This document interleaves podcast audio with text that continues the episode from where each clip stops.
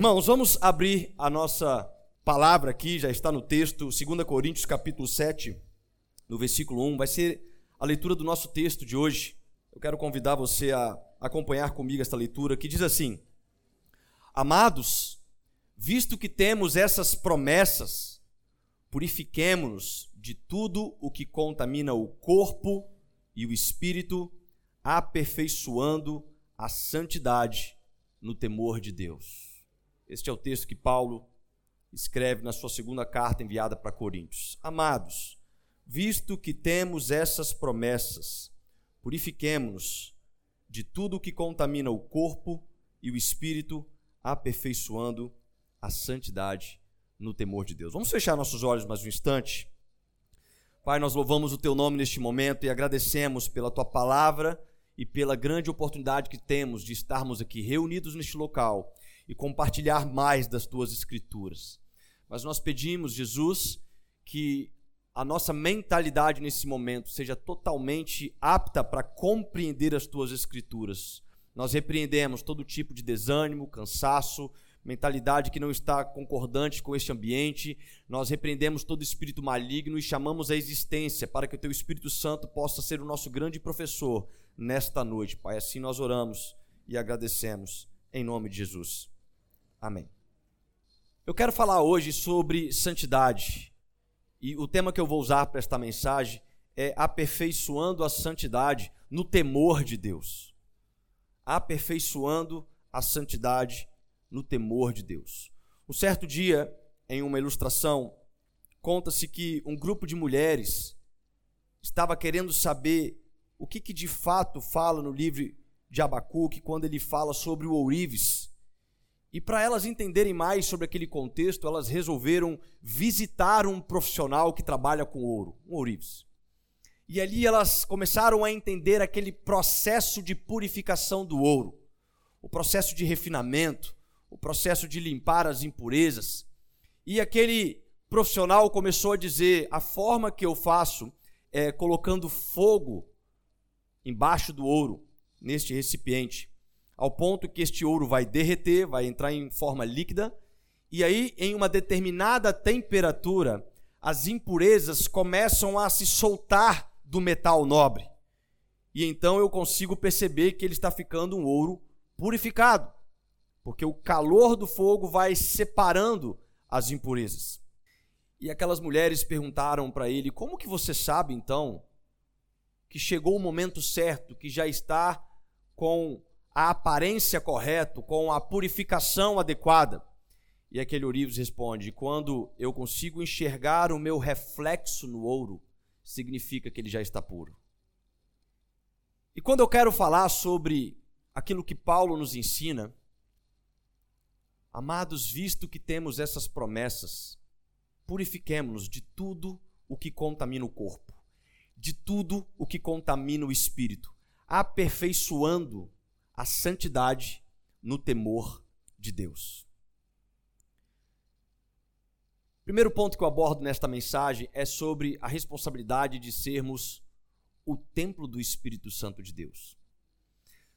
Sabe, eu costumo pensar que santidade não é uma listinha de pecados que você precisa parar de cometer. Eu não gosto de pensar desta ótica. Santidade não é pronto, eu sou santo porque eu deixei de fazer isso, isso e isso, sou uma pessoa santa. Não. Santidade tem a ver com a intensidade do fogo do Espírito na sua vida.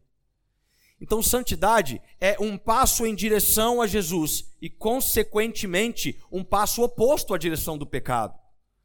Você não se torna santo porque você deixa de praticar o pecado. Você se torna santo porque você está sendo purificado no temor de Deus. E como consequência disso, o pecado se afasta da sua vida. As impurezas são jogadas para fora.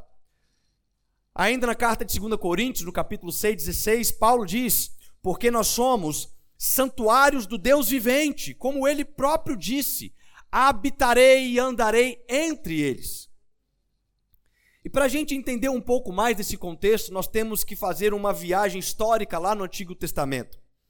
Porque no Antigo Testamento, a presença gloriosa de Deus, ela habitava primeiramente no tabernáculo. Depois do tabernáculo, ela habitou no templo de Salomão.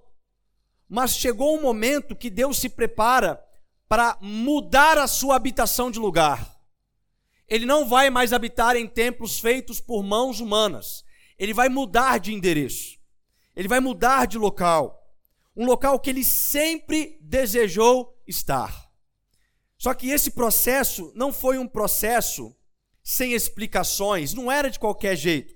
Até porque quando nós vemos a seriedade que foi para se construir o tabernáculo, por exemplo, as regras de medida de materiais, existia um manual para que o tabernáculo pudesse ser construída de forma adequada para que a presença de Deus então pudesse habitar no tabernáculo. Não foi diferente no templo de Salomão. O texto diz que Deus ele derramou talentos sobre alguns para que eles pudessem participar na construção do templo, como também na construção do tabernáculo. Então, depois que a gente vê esse processo, a gente vê algo que acontece nesse meio tempo, que é chamado o tabernáculo de Davi. Para entender um pouco melhor, depois que a arca estava no tabernáculo de Moisés, e as tribos começaram a se distanciar daquele local, o tabernáculo ficou sozinho naquele local. E aí chega no momento que Davi já está reinando em Jerusalém, e ele tem uma ideia: vamos trazer o tabernáculo para Jerusalém.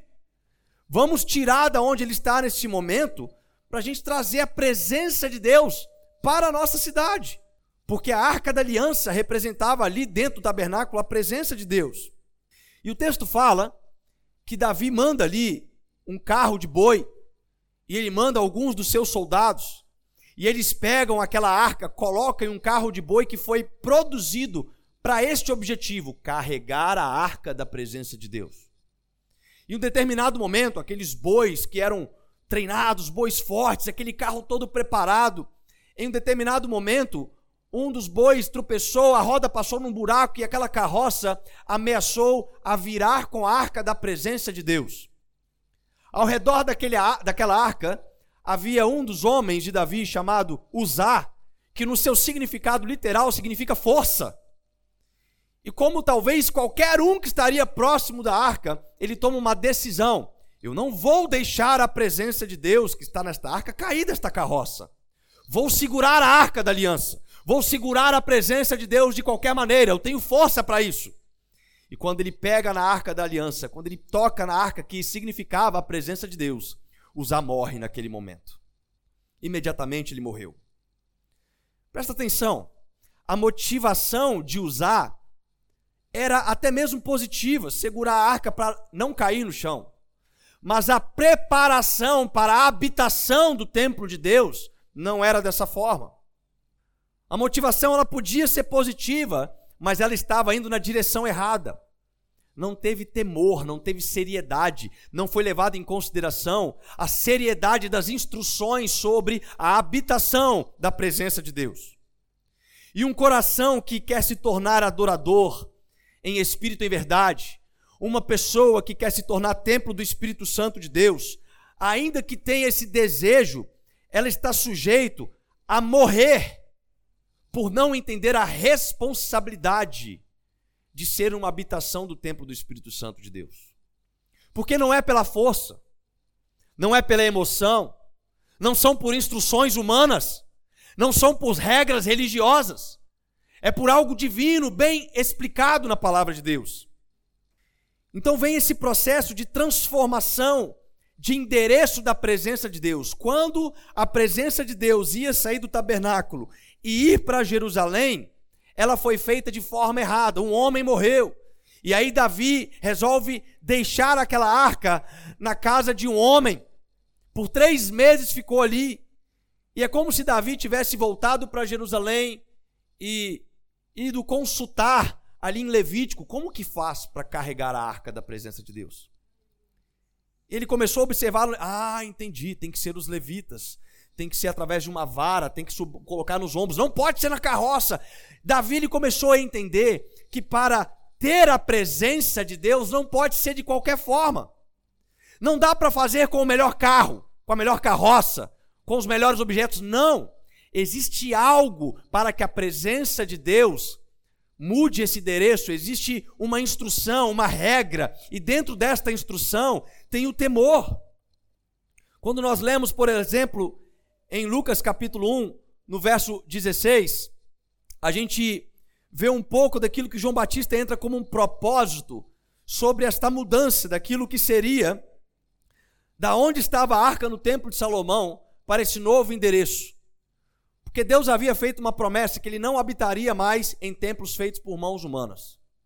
Então ele está dizendo o seguinte: olha, a arca vai se mudar, a presença de Deus vai se mudar, mas não é para dentro de um templo feito de quatro paredes, não é para uma tenda, não é para uma caverna, é para um lugar que não foi feito por mãos humanas. Quando ele fala isso, ele está dizendo: eu vou me mudar para a minha própria criação. Eu vou fazer parte de um templo a qual eu mesmo venho preparado desde a fundação da terra. Então, quando João Batista, no livro de Lucas, é narrada a história dele, a gente percebe que a função de João Batista não foi proclamar o evangelho. João Batista veio como alguém que estava habilitando o caminho para o Senhor. Ele habilitava ele criava um caminho, ele criava as instruções, ele mostrava e ele pregava isso assiduamente.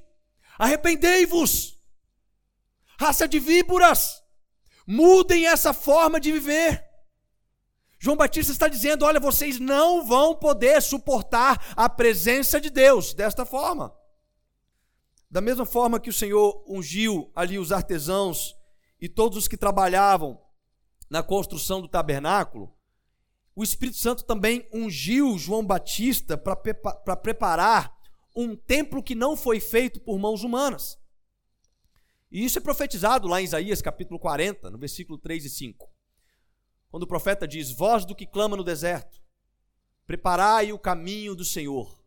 Todo vale será aterrado, e nivelado todos os montes e outeiros.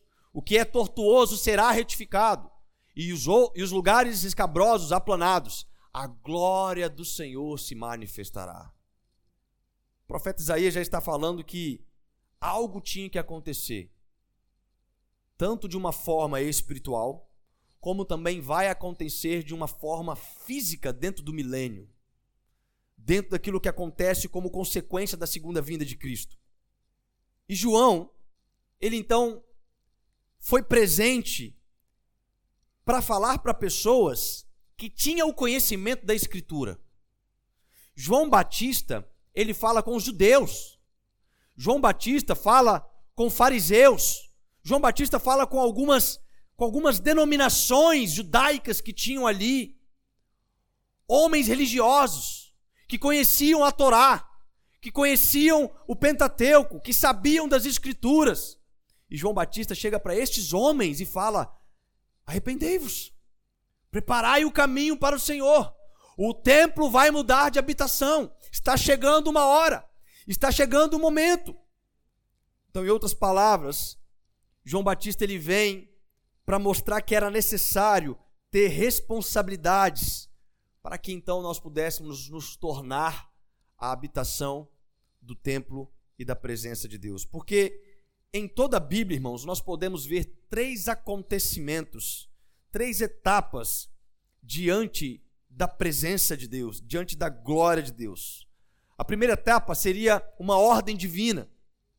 A segunda etapa é a glória manifesta de Deus. E a terceira etapa é julgamento. Então presta atenção. A presença de Deus não se manifesta anterior a uma ordem divina. Algo precisa ser arrumado. Deus não se manifesta em qualquer ambiente. Deus não se manifesta onde há desordem, existem instruções para a, manifestação da presença de Deus. Quando essas instruções acontecem, vem então a glória de Deus. E depois que a glória de Deus aparece, vem o julgamento. Vem o julgamento. E nessa primeira etapa, que era feita a ordem divina, da mesma forma que Deus deixou tantos detalhes na construção do tabernáculo, na construção do templo de Salomão, ele também deixou essas instruções para que nós pudéssemos aperfeiçoar o local aonde ele vai então ser a habitação, templo do Espírito Santo de Deus. E após de tudo isso ter acontecido ali, entra na segunda etapa. Em Hebreus capítulo 9, versículo 12, diz assim: Não por meio de sangue de bodes e de bezerros, mas pelo seu próprio sangue entrou no Santo dos Santos uma vez por todas, tendo obtido redenção eterna. Pelo seu próprio sangue. Isso quer dizer que a ordem final que preparava o entendimento para a mudança da habitação de Deus estava vinculada no simbolismo do sangue de Cristo, a morte de Jesus. Ali era o local, ali era o momento. Jesus, o Cordeiro de Deus, pendurado naquela cruz, derramando o seu sangue inocente por nós. E quando isso aconteceu, irmãos, olha o que, que diz em Lucas capítulo 23, 45. Quando isso aconteceu, diz que o véu da onde estava a presença de Deus foi rasgado ao meio de cima até embaixo. Quando o sangue de Jesus toca na terra, o céu escurece. Fala que o véu da onde estava guardado a arca da aliança foi rasgado e a partir daquele momento Deus não habita mais em templos feitos por mãos humanas. Sabe o que isso quer dizer? Deus se mudou. Deus mudou de endereço. Deus ele mudou para algum lugar. A glória de Deus, ela não seria mais revelada em um local feito por mãos humanas. Mas a partir de agora, a glória de Deus começa a ser manifestada em um lugar que ele sempre quis habitar, no coração do homem. A glória de Deus começa a ser refletida a partir do homem, que é templo do Espírito Santo de Deus. Logo em sequência da morte de Jesus Cristo, nós temos um texto de Atos capítulo 2, versículo 1, 3, quando acontece lá em Pentecostes. E lá em Pentecostes, Jesus, ele morre, ele ressuscita e ele fala para os seus seguidores: Olha, fiquem em Jerusalém, unidos em oração, até que eu envie do alto o Espírito Santo de Deus. Aquele que vai agora habitar em vocês, aquele que vai morar no coração de vocês. E a palavra que nos mostra isso, ela deixa uma ordem divina. Jesus não falou assim, ó, vocês fiquem por aí. Não, ele deixa uma instrução. Vocês fiquem em Jerusalém, unidos em oração até que seja revestido do alto, o Espírito Santo. E o interessante, sempre quando eu lembro dessa passagem, eu me lembro, sabe de quê? Que Jesus, os seus 40 dias que ele ficou ressurreto, com o corpo glorificado na terra, ele, ele apareceu para pelo menos 500 pessoas, e essas 500 pessoas ouviram essas instruções. Fique em Jerusalém, eu vou mandar do alto o poder do Espírito Santo. Mas quando acontece Pentecostes, em Atos capítulo 2, tinha cerca só de 120 pessoas reunidas. Porque a instrução de Deus, ela, ela é manifestada, mas nem todos estão dispostos a seguir as instruções. Nem todos estão dispostos a compreender aquilo que está sendo falado para a ordem divina, para que, mediante a ordem divina, a glória de Deus seja manifesta. Então, muitos dos que estavam lá podem ter pensado várias coisas. Está demorando muito. Já passou dois dias, já passou três dias. Ficaram 50 dias esperando. 50 dias esperando. Está demorando demais isso. Eu tenho que ir lá cuidar das vaquinhas, eu tenho que cuidar da, das plantações, eu tenho que fazer as minhas coisas. Esse negócio de ficar aqui unido todo dia em oração. Está demorando. Nada acontece. Mas não acontece porque a, a, a ordem de Deus é falha. Não, não acontece porque talvez ainda existia a desordem das instruções. Enquanto nós não compreendermos as ordens de Deus para nós, na Jerusalém que estamos plantados, no local onde o nosso propósito precisa ser executado, nós vamos ficar aguardando a glória de Deus ser manifestada, irmãos. Primeiro nós temos que arrumar as instruções, deixar tudo em ordem, fazer o que tem que ser feito. E parar de ficar focando no nosso próprio eu.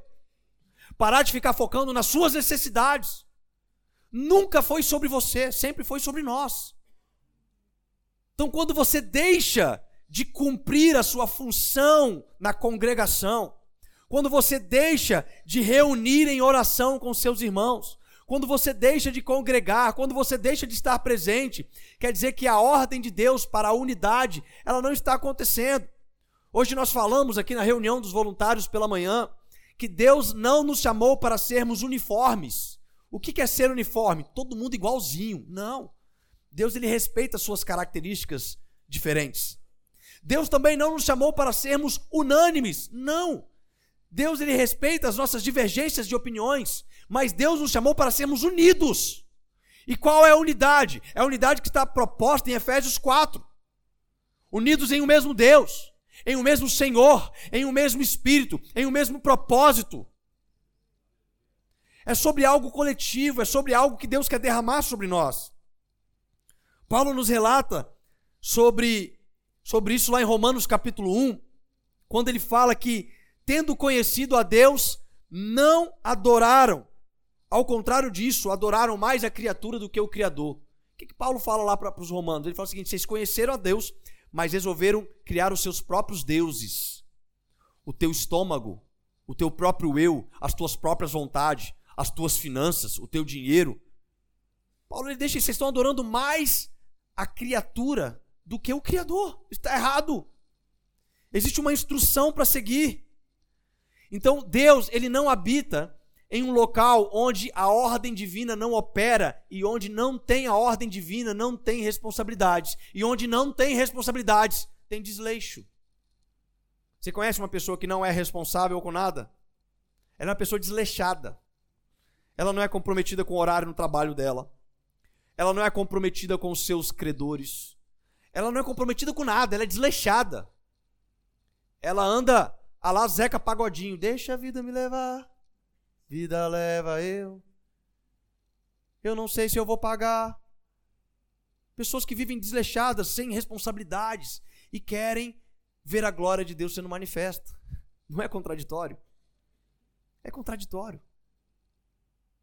Precisamos entender que existe uma ordem divina, endireitai, arrependei-vos, preparai o caminho do Senhor, a habitação de Deus. Continuemos nesta caminhada, nos purificando. Amados, visto que temos essas promessas, purifiquemo-nos de tudo o que contamina o corpo, o espírito, aperfeiçoando a santidade. Aperfeiçoando a santidade no temor de Deus. Isso me faz abrir um segundo ponto, que é o grave erro da irresponsabilidade. Como eu falei, quem não tem responsabilidade, irmãos, não tem compromisso. Quem não tem compromisso, não tem temor. Quem não tem temor, não tem intimidade. Não tem intimidade. Em Salmos 25, no capítulo 4, 14, Salmos 25, 14 diz que a intimidade do Senhor é para os que temem, aos quais ele dará a conhecer a sua aliança. Você quer ser íntimo de Jesus? Tenha temor. Tenha reverência. Tenha temor da presença de Deus. Você imagina, você imagina alguém querer se casar e não querer ter intimidade? Você já imaginou isso? Vamos casar, vamos casar. Mas vamos deixar definido, a gente nunca vai ter intimidade. Sexo, não. Negócio de casar para fazer sexo, não. Vamos ter intimidade, não. Vamos só casar. Faz sentido uma coisa dessa, gente? Faz sentido você se aliançar com uma pessoa para que você não seja uma só carne? Para que você não seja essa fusão? Para que você não tenha intimidade com ela? Não faz sentido. Então, tem muitas pessoas que querem ter compromissos, mas eles não querem honrar os compromissos, porque a falta de temor traz a desonra. Tem pessoas que se comprometem com atividades, mas não aparecem nas atividades. Ei, olha aqui para mim. Tem pessoas que se comprometeram com, com a arrecadação da fachada da igreja e não pagaram. Oh, Deus vai te cobrar. Quando chegar lá no tribunal de contas, ele vai falar assim contigo, fulano. Aquele salgado que você pegou na cantina da igreja. Você não pagou, irmão. Você não pagou. Você ia ganhar um galardão. Você vai prestar conta, irmãos. Se você não tem responsabilidade, se você não tem comprometimento, você está desonrando alguém. E como nós falamos no versículo do mês aqui, Colossenses 3, 23, tudo que fizer, faça como para Deus e não para homens. Então entenda o seguinte: não quer dizer que Deus te usou uma vez, não quer dizer que teve um dia que você sentiu algo, não quer dizer que teve um dia que você teve uma manifestação, que você vivenciou um momento, um ambiente que o Espírito Santo de Deus está habitando em você, não. Não quer dizer isso. Porque o Espírito Santo de Deus se manifestou numa mula, mas não quer dizer que habitava na mula. E se ele se manifestou numa mula, ele pode se manifestar de outras formas. Ele é Deus. Só que para a revelação da glória de Deus, nós temos um ensinamento. É necessário restaurar um templo. É necessário preparar todos os dias o caminho de santidade. Para qual proposta? Para viver um avivamento. Para vivermos a manifestação da glória de Deus. Quantos querem viver um avivamento, irmãos? Quantos querem fazer parte de uma geração que vai ver as pessoas se convertendo, enfermos sendo curados, demônios sendo expulsos? Irmãos, eu quero viver isso. Isso está prometido para nós.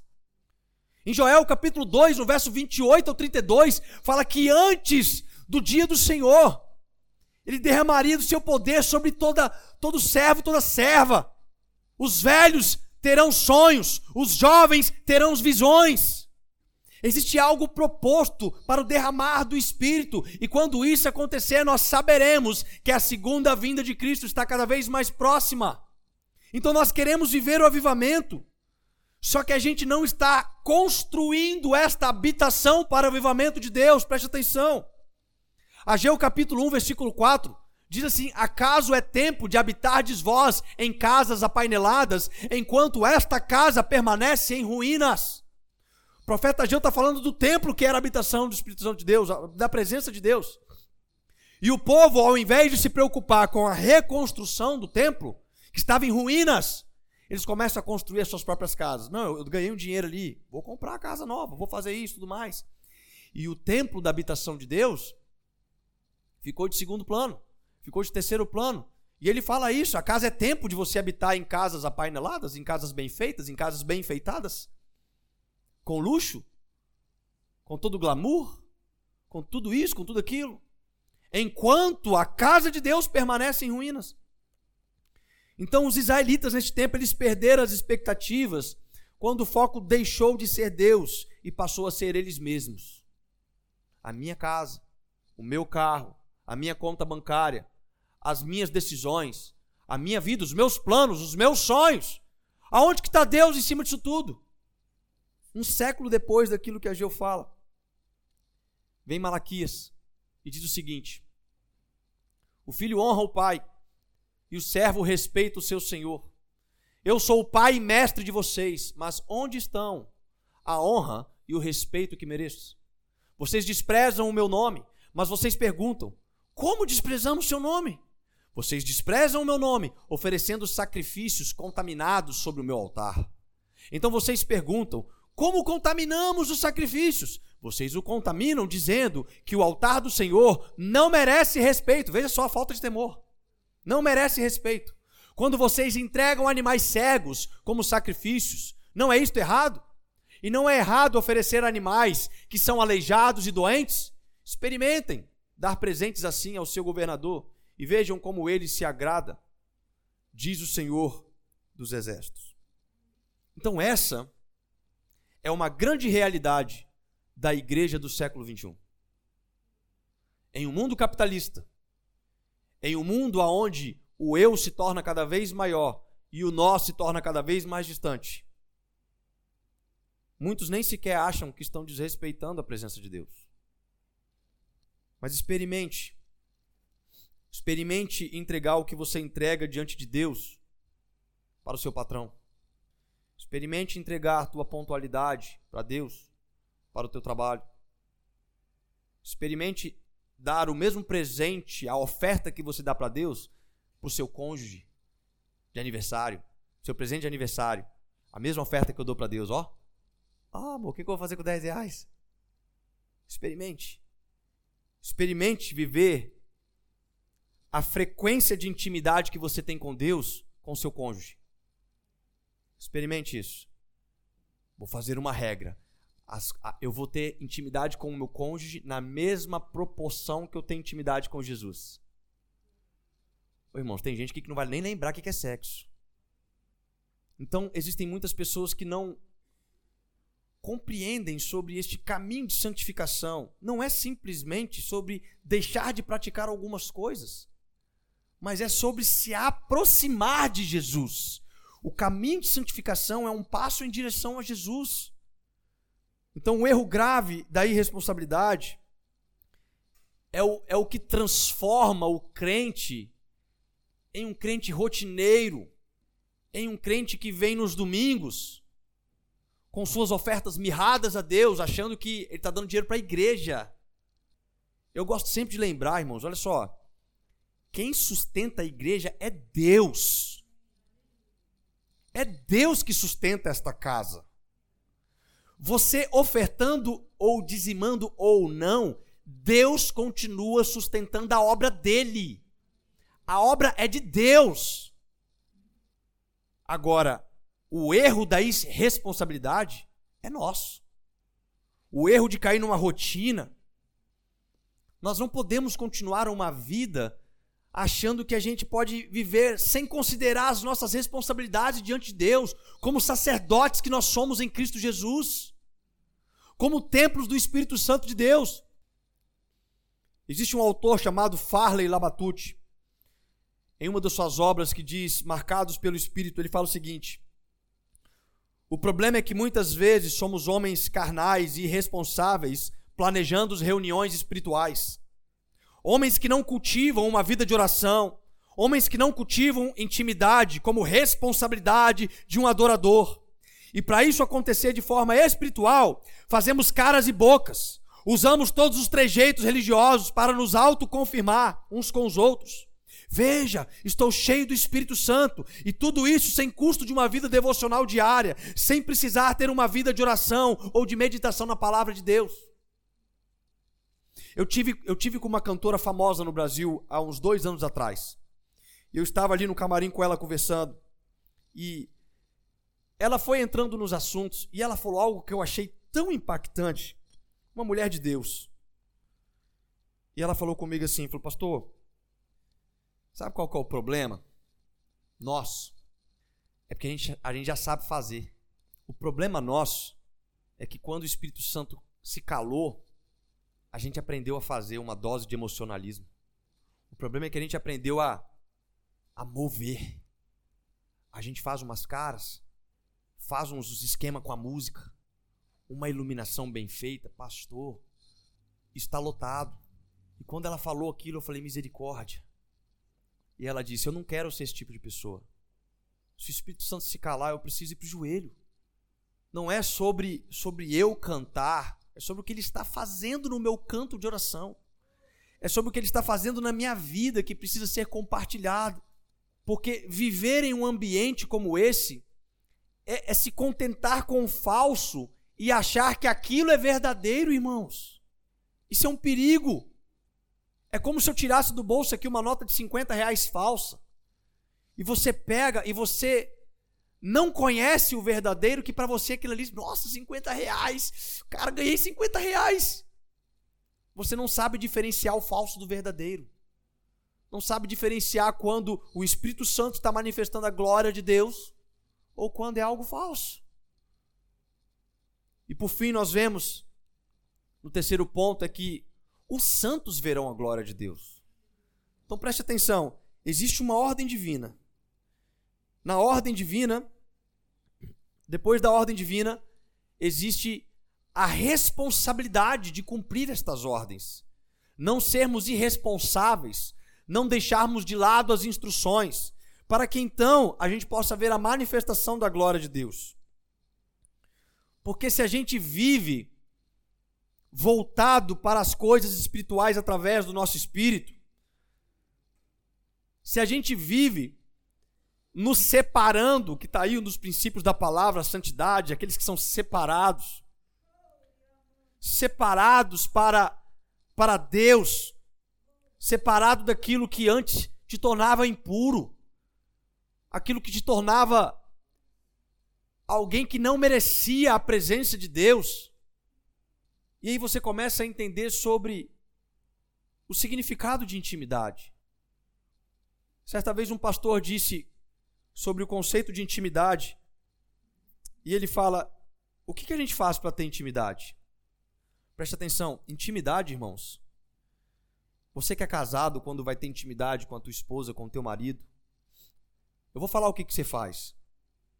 Você entra no teu quarto, você tranca a porta, para as crianças não abrirem as portas, e você tem intimidade com o teu cônjuge, no teu lugar secreto. Ali você desfruta da intimidade. Quando você está na presença de pessoas, você manifesta carinho. Está aqui um casal ó, manifestando carinho, ela está apoiada no ombro dele, mostrando aqui apoio, segurança. Né? Tem vários casais aqui que estão de mãozinha dada agora. Isso é manifestação de carinho. Intimidade não. Intimidade é no secreto. Intimidade é quando nós nos dobramos em oração, quando nós nos dobramos em busca da presença de Jesus, quando nós buscamos a palavra de Deus, quando nós estamos buscando trilhar este caminho de aperfeiçoamento, quando Paulo fala, visto que temos essas promessas, amados, purifiquemo-nos de tudo o que contamina o corpo, tudo o que contamina o espírito, aperfeiçoando a santidade no temor de Deus. Então deixa eu te falar alguma coisa aqui agora que é importante. Se tem algo na tua vida que você tem praticado naquela dúvida, será que isso é pecado? Irmão, se deu dúvida, para! Se já deu dúvida, para! Não fica querendo caçar exegese bíblica para validar o teu pecado, não. Já gerou dúvida no coração. Aperfeiçoe o teu caminho. Tenha temor. Então você vê coisas íntimas, você visualiza coisas que pessoas que não têm intimidade com Deus não podem ver no seu local de intimidade com Deus. E é isso que o autor de Hebreus fala. Sem santidade, ninguém verá a Deus. Não vai ver. Sem santidade, ninguém verá a Deus. Mas quer dizer que com santidade, veremos a Deus. Isto não é algo que, que nos elimina, não é algo que nos dá uma diretriz. Espera aí, se sem santidade ninguém vai ver a Deus, então quer dizer, com, com santidade eu posso ver a Deus. Ainda com esse corpo não glorificado, eu posso ver a Deus. Paulo vai dizer em 1 Coríntios capítulo 13, versículo 12: Agora, pois, vemos apenas um reflexo obscuro, como um espelho. Mas então, veremos face a face. Agora conheço em partes, então conhecerei plenamente. Irmãos, quando Paulo usa essa referência, ele está falando de dois estágios. Paulo está falando do nosso corpo sendo santificado no temor de Deus. Este processo de sermos santificados, ele fala de vermos como um reflexo obscuro, como no espelho. Só que o espelho que Paulo está falando não é o espelho que você tem no banheiro da sua casa hoje. O espelho daquele, daquele tempo era um latão. Era algo, sabe, é como esse inox aqui, ó. Você consegue ter uma noção de que, que é essa imagem. E só aquela noção já te faz ficar perplexo, já te faz ficar maravilhado. Eu tenho apenas um reflexo como um, algo obscuro, mas eu consigo ver. É como o ourives, quando pega o ouro e coloca ali na, na no fogo. O ourives consegue falar assim: olha, é, é algo obscuro, mas vai ser aperfeiçoado.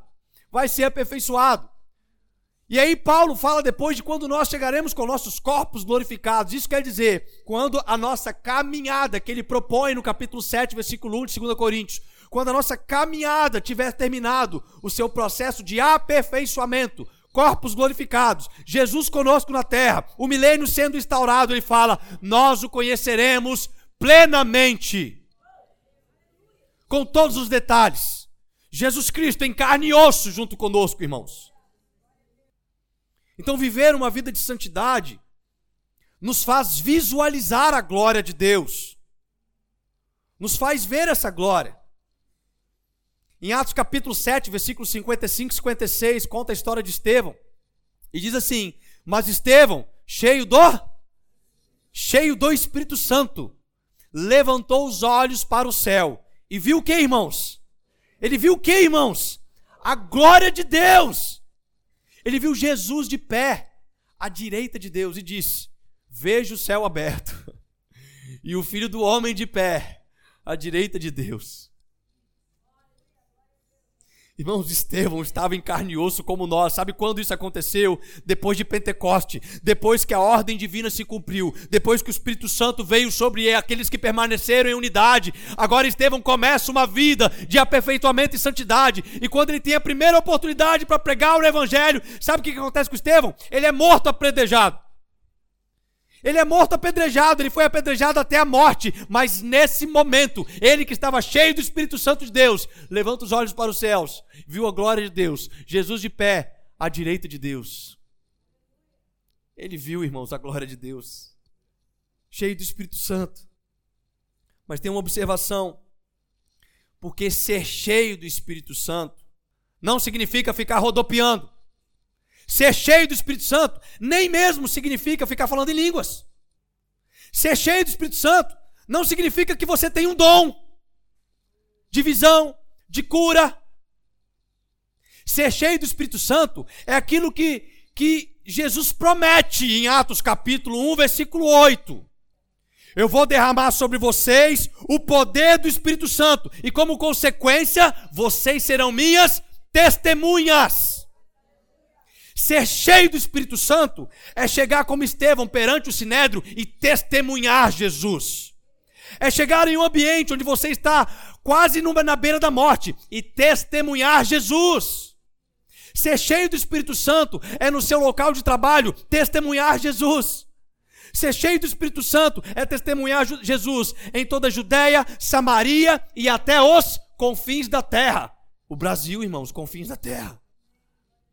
Passava da visão deles da, da Europa, com fins da terra, eles não viam mais nada. Ser cheio do Espírito Santo é isso. Falei, pastor, pelo amor de Deus, eu achei que eu não era cheio do Espírito Santo porque eu nunca falei em línguas, eu nunca dei aquela sapateada, nem aquele show. Não, irmãos. Não tem nada a ver com isso. Ser cheio do Espírito Santo é quando você, pelo temor do Evangelho, temor da presença de Deus, coloca em ordem a casa para que ele seja habitação. Isso é ser cheio do Espírito Santo. Então é importante a gente entender que o ver a glória de Deus é através da santidade, é através do Espírito Santo de Deus que isso significa que nós precisamos ser puros. Como fogo na mão do ourives, como ouro na mão do ourives. Quando Jesus, quando quando Deus, imagina que Deus é o ourives. E aí ele pega você, que é uma pepita de ouro, e ele coloca você naquele fogo. A pergunta é: o que, que está refletindo nessa pepita de ouro? Adão ou Jesus? Porque se é Adão, siga o conselho de Paulo. Amados, você tem promessa. Olha, visto que você tem essa promessa, purifique-se de tudo que contamina o teu corpo. Essas atitudes de Adão se passaram. Eis que tudo se fez novo. Você precisa de uma novidade de vida. Você precisa de temor, você precisa de reverência. Em 1 de Pedro, capítulo 1, versículo 15 e 16, diz: Mas assim como é santo aquele que os chamou, sejam santos vocês também em tudo o que fizerem, pois está escrito: Sejam santos, porque eu sou santo. Então, uma igreja, ela enxerga a Deus através do reflexo que nós mesmos refletimos. Sabe a pergunta que eu me faço nesse momento? O que, que as pessoas enxergam quando olham para esta igreja? Que, que as pessoas de carro que passam na frente desta igreja enxergam? O que, que as pessoas enxergam em nós quando nós nos reunimos aqui nos domingos? Qual o reflexo que está sendo visível em nós? Qual o reflexo? Quando eu, eu, eu gosto de, de sabe, esse, esse tempo atrás eu, eu falei para um casal. Eu falei assim: olha, eu quero dar uma semente na sua vida, porque eu vejo Jesus em vocês. Vocês me encorajam. A humildade de vocês, o comprometimento, o zelo, o temor, isso me encoraja. Eu vejo Jesus na vida de vocês. Será que as pessoas estão vendo isso na gente? Isso não é sobre vir na igreja domingo, irmãos. Não é. não é sobre templos feitos por mãos humanas, não é sobre quatro paredes, é sobre templos que o Espírito Santo de Deus habita depois que o véu se rasgou. Ele se mudou. Se alguém perguntar assim, como é que eu faço para encontrar Deus? Você fala assim, aqui meu GPS. Vem cá falar comigo. Porque na minha vida você vai encontrar o reflexo de Jesus Cristo. Talvez um pouco obscuro, mas o fogo continua purificando talvez um pouco obscuro, porque eu ainda estou num processo de santificação, mas eu não abandono ele. Talvez um pouco obscuro, porque a minha caminhada é um pouco complexa mesmo, mas eu estou continuando firme no meu processo de santificação. Eu não vou mais abrir mão disso, eu não vou mais deixar nada tirar esse processo. Então, para de ficar acusando os irmãos, para de ficar falando que o irmão é pecador, que é isso, para com isso, irmãos. Ao contrário disso, encorajemos os uns aos outros. Quando você vê um irmão abandonando a sua fé, deixando de estar nas suas responsabilidades, deixando de ter o zelo da palavra, deixando de congregar conosco, deixando de, de frequentar um GP, puxa ele pelo braço e fala assim: irmão, eu, eu preciso chamar sua atenção, cara. Você não pode abandonar esse processo, cara. Paulo falou para a gente: nós temos uma promessa Vamos entrar nesta promessa, visto que temos essa promessa, vamos nos purificar, vamos continuar no fogo. E aí sim, quando essas instruções começarem a ser cada vez mais visíveis em nosso meio, nós vamos perceber um avivamento acontecendo, irmãos. Nós vamos perceber algo diferente acontecendo. E volto a dizer: avivamento não é sobre rodar na igreja. Ah, Deus derramou um avivamento. Quem, quem se converteu? Ninguém. Falei, então não teve avivamento. Que avivamento é este? Que o morto não volta a ter viva vida. Qual morto? O morto físico? Não. Aquele que estava morto nos seus pecados. Aquele que estava morto na escuridão. Aquele que estava morto nas faltas de promessas de Deus. Ele agora tem vida em Cristo Jesus. Isto é avivamento. Avivamento é quando nós não tivermos mais condições de pregar outra palavra aqui na igreja a não ser o próprio evangelho de Jesus Cristo. Não tem como fazer um culto mais de doutrina. Vamos ter que arrumar um outro dia da semana para um culto de doutrina. Porque todos os dias tem 30, 40, 50, 80 pessoas falando assim: Eu preciso ouvir o evangelho. Eu quero ser avivado. Eu quero receber vida. Que Deus tenha misericórdia de nós, irmãos. Que Deus possa nos encorajar a nos manter como uma pepita de ouro neste fogo sendo refinado dia após dia, sendo purificado, sendo transformados para refletirmos o reflexo de Deus. Amém? Amém.